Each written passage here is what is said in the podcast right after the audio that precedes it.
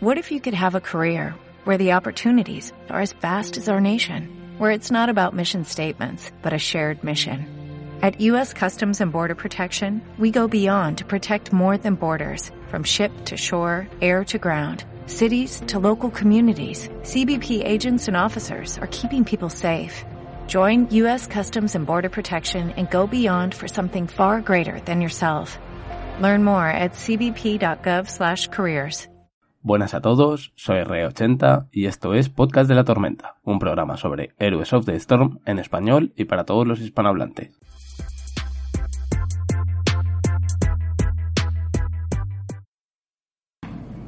Pues nada, buenas a todos y antes de comentar nada y hablar de, de lo que nos tiene preparado Héroes, pues siento haber estado tanto tiempo desaparecido. No es algo que yo haya elegido, pero bueno, en la vida son las presentes circunstancias que a veces ocasionan que, como en mi caso, todos los proyectos pues desaparezcan de un día para otro. Eso no significa que los tenga abandonados, solamente que pues no he podido cumplir con ellos, he tenido varios cambios en la vida y bueno, una vez están ya solucionados y eh, todo recuperado, pues me ha apetecido otra vez volver a grabar sobre Heroes of the Storm, así que he desempolvado mi, mis herramientas de podcasting y vuelvo con muchísimas ganas de contaros todas las novedades y noticias que, que se nos presentan. A la vez que coincide con mi reincorporación, que puede ser también que haya sido parte de, de ello lo que me haya picado, pues ha empezado la temporada 3 de Heroes of the Storm, ¿vale? Y qué mejor manera de darme la bienvenida que grabando el retorno del programa y contando las novedades de esta nueva temporada, así como, pues eso, las notas del parche y, bueno, pues lo dicho. Mil disculpas por la demora y arrancamos.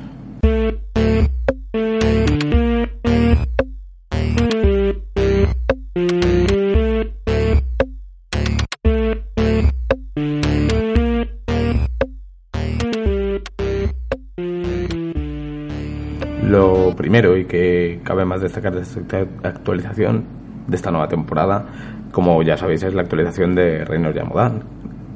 Que yo sé que llega un poco tarde para contarlo, pero bueno, ya lo tenía preparado, entonces pues vamos a contar eh, un poquito esto y luego nos meteremos más profundamente en el tema de actualidad, ¿vale?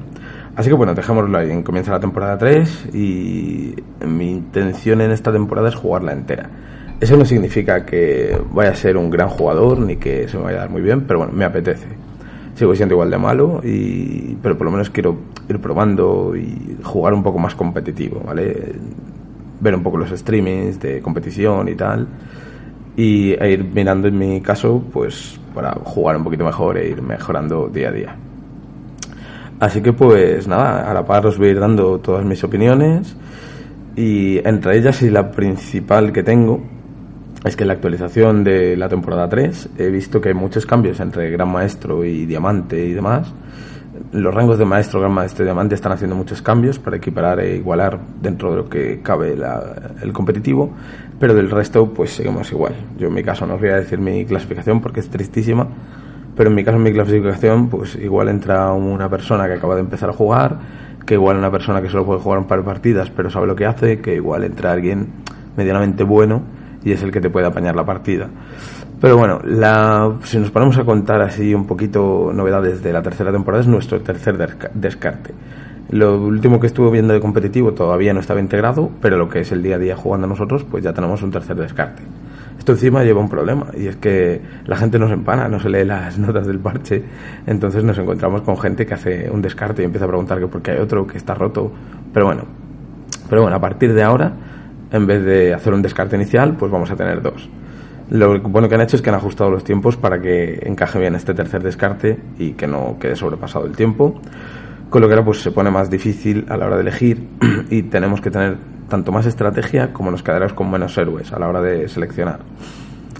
Eh, para solucionar esto de quedarnos sin héroes va a ser necesario tener no 14 sino 16 héroes a nivel 5 superior para poder participar en Liga de Héroes. Así lo que se aseguran es, pues eso, sencillamente que, que tienes héroes suficientes, aunque te descarten varios de ellos. Así que, pues bueno, hay que levear un par de ellos más, cinco niveles no son nada, ya lo sabéis, así que, pues nada. Y aquí es cuando empiezan los ajustes para lo que yo he llamado la élite. Que pueden ser celos tontos, puede ser, pero no creo que sean celos tontos. Sencillamente me pareció leyendo las notas del parche que se ajusta mucho todas las novedades y, y todos los cambios que están haciendo, eh, se ajusta demasiado a Diamante, Maestro, Gran Maestro Pero bueno, también es cierto que esa gente es la que le da potencial a este juego y es la cara de este juego. Entonces, pues bueno, no quiero que nadie se, se sientan ofendidos, nadie se sienta ofendido, son los grandes jugadores y van a necesitar ligeros ajustes eh, que intensifiquen su juego, que no, no se encuentren con fallos de, de rangos, etcétera, etcétera. Entonces, bueno, mm, tienen que convertirse en algo más justo. Así que desde ahora, los jugadores que jueguen las partidas de posicionamiento y queden inactivas en la Liga Diamante, Maestro y Gran Maestro, eh, van a ir perdiendo rangos y MMR. Eso sí, es diario y hasta que no empiezan a jugar otra vez eh, Liga de Héroes. Y diréis, ¿cuántos días de inactividad son necesarios y, y, demás? Pues mira, los días de inactividad son en Diamante 20 días, en Maestro 15 y en Gran Maestro 10. Y los días adicionales que te dan de gracia son 10 días eh, por cada partida que juegas, ¿vale? Otra nueva restricción que tenemos es que desde esta temporada tengas los resultados que tengas en posicionamiento, perdón, no me sale esa palabra, eh, tu máximo rango va a ser oro 5. Esto la verdad lo veo muy bien, porque hay gente que, bueno, pues que tiene la suerte o saltan muchos rangos y luego te encuentras con mucha gente que no sabe lo que está haciendo realmente. Creen que sí, pero no sabe lo que está haciendo. Entonces, bueno. Y otra de las novedades es que si no has participado en temporadas anteriores ya no se va a valorar eh, otros métodos de juego, sino que se va a contabilizar desde que has jugado la, la, última partida de héroes. Si no has jugado ninguna, obviamente se va a seguir contabilizando tanto las partidas normales como las partidas de... Eh, lo diré.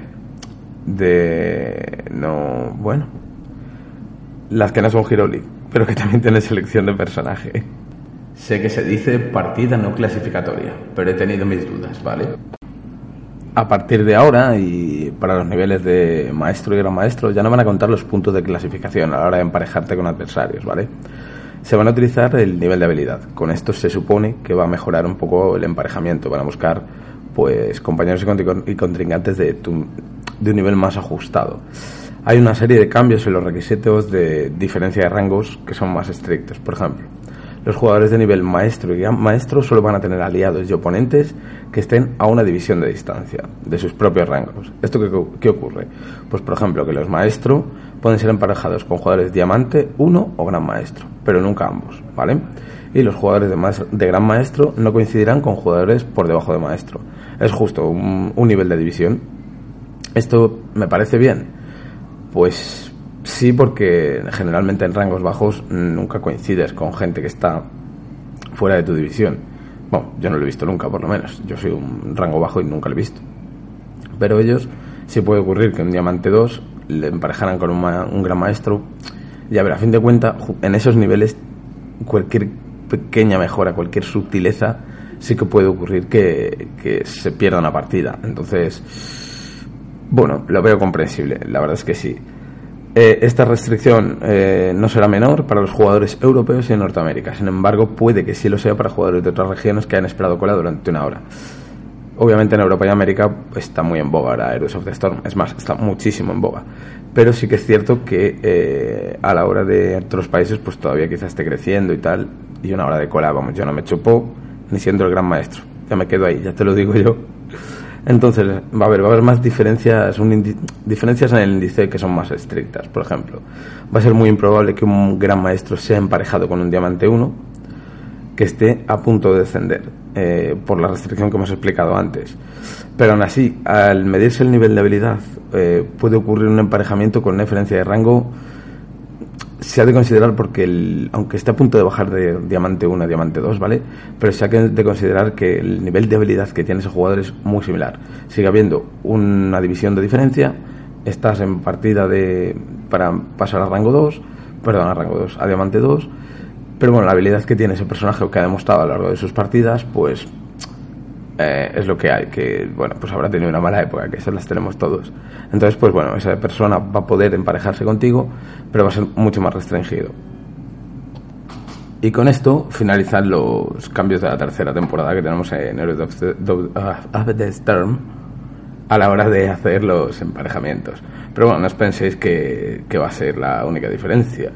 O sea, por ejemplo, ahora tenemos reserva de campos de batallas no clasificatorios todos los campos de batalla retirados de forma temporal durante el evento de Ecos Alterac ya están. Ya están todos en las colas de IA, partida normal y no clasificatoria.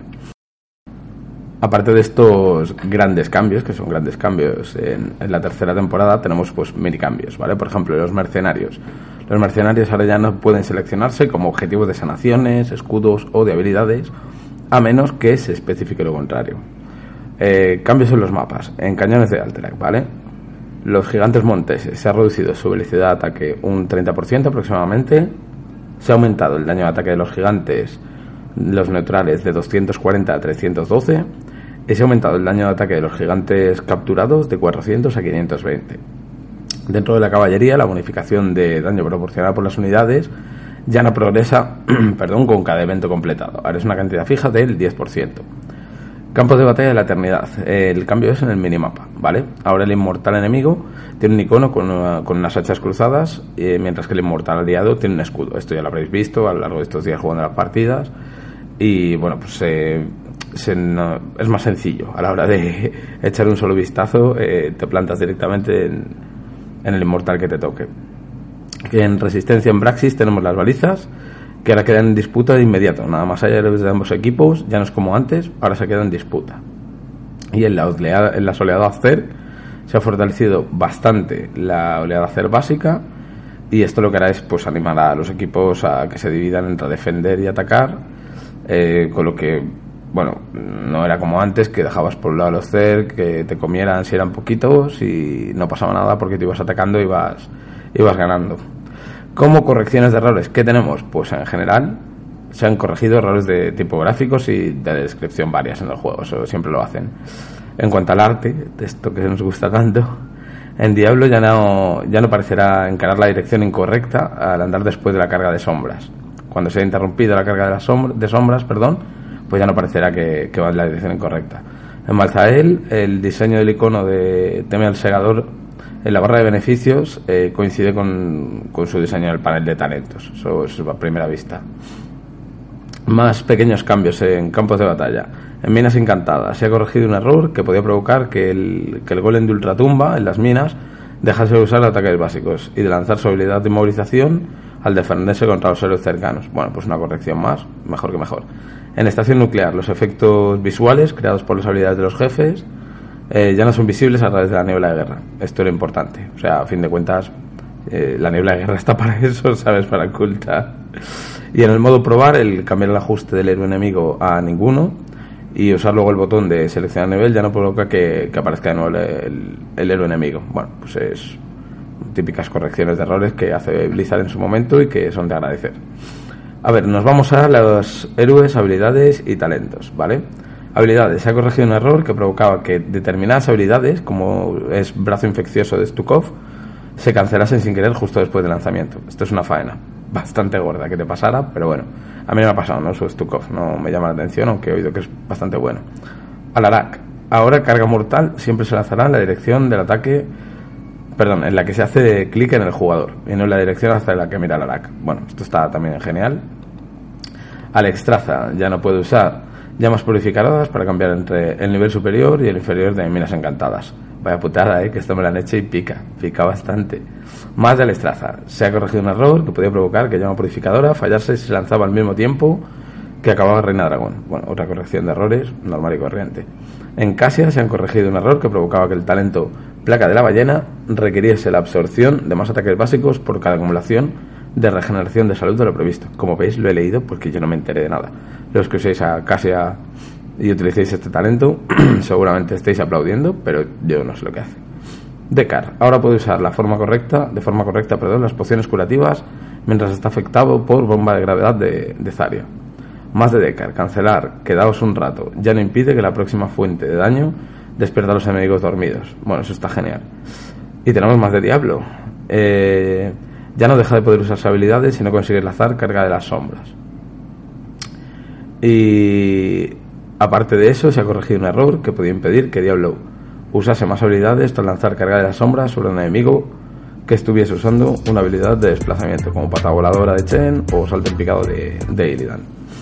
Cambiamos a Deva. Diva, mejor dicho. Poner en cola instrucciones de movimiento durante los impulsores ya no provoca Diva, se queda atascada de forma indefinida de verdad hay pequeños bugs que es que cuando yo porque no soy de buscarlos pero la gente tiene que pasárselo en grande jugando a esto Garros. Ahora puede lanzar de forma correcta fragor de la batalla sobre héroes aliados imparables. Más de Garros.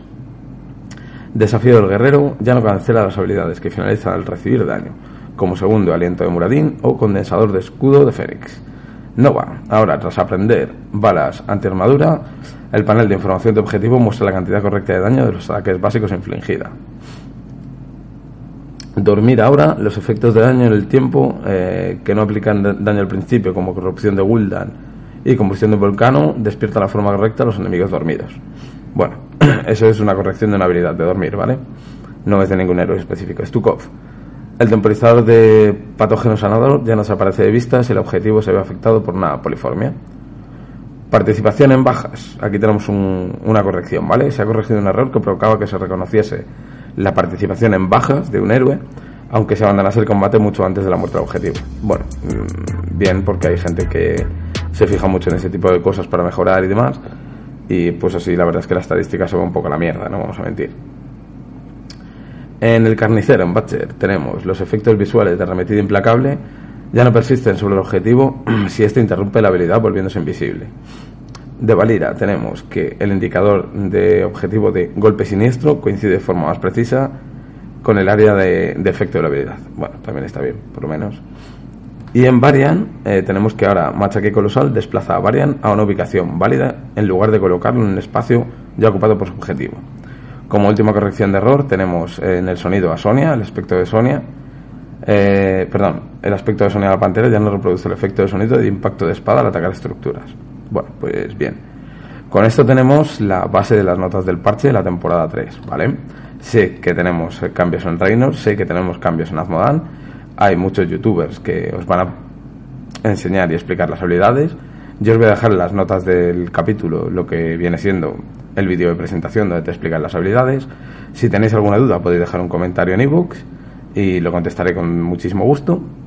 O bien preguntarme por Twitter o por redes sociales y os contestaré, investigaré si es algo muy específico y os contestaré pues a la mayor brevedad posible. Pero vamos, todos hemos utilizado ya Reynor y todos hemos utilizado ya Azmodan. Como último apunte, bueno, último apunte, no último apunte, último héroe en incorporarse a Heroes of the Storm tenemos a la alta inquisidora, perdón, Melena Blanca, ¿vale? Eh, esta nos habremos enfrentado si habéis jugado a World of Warcraft pues un millón de veces como mínimo en el monasterio Escarlata. Pero bueno, os leo un poquito lo que viene siendo el lore que nos han puesto en la página de héroes, ¿vale?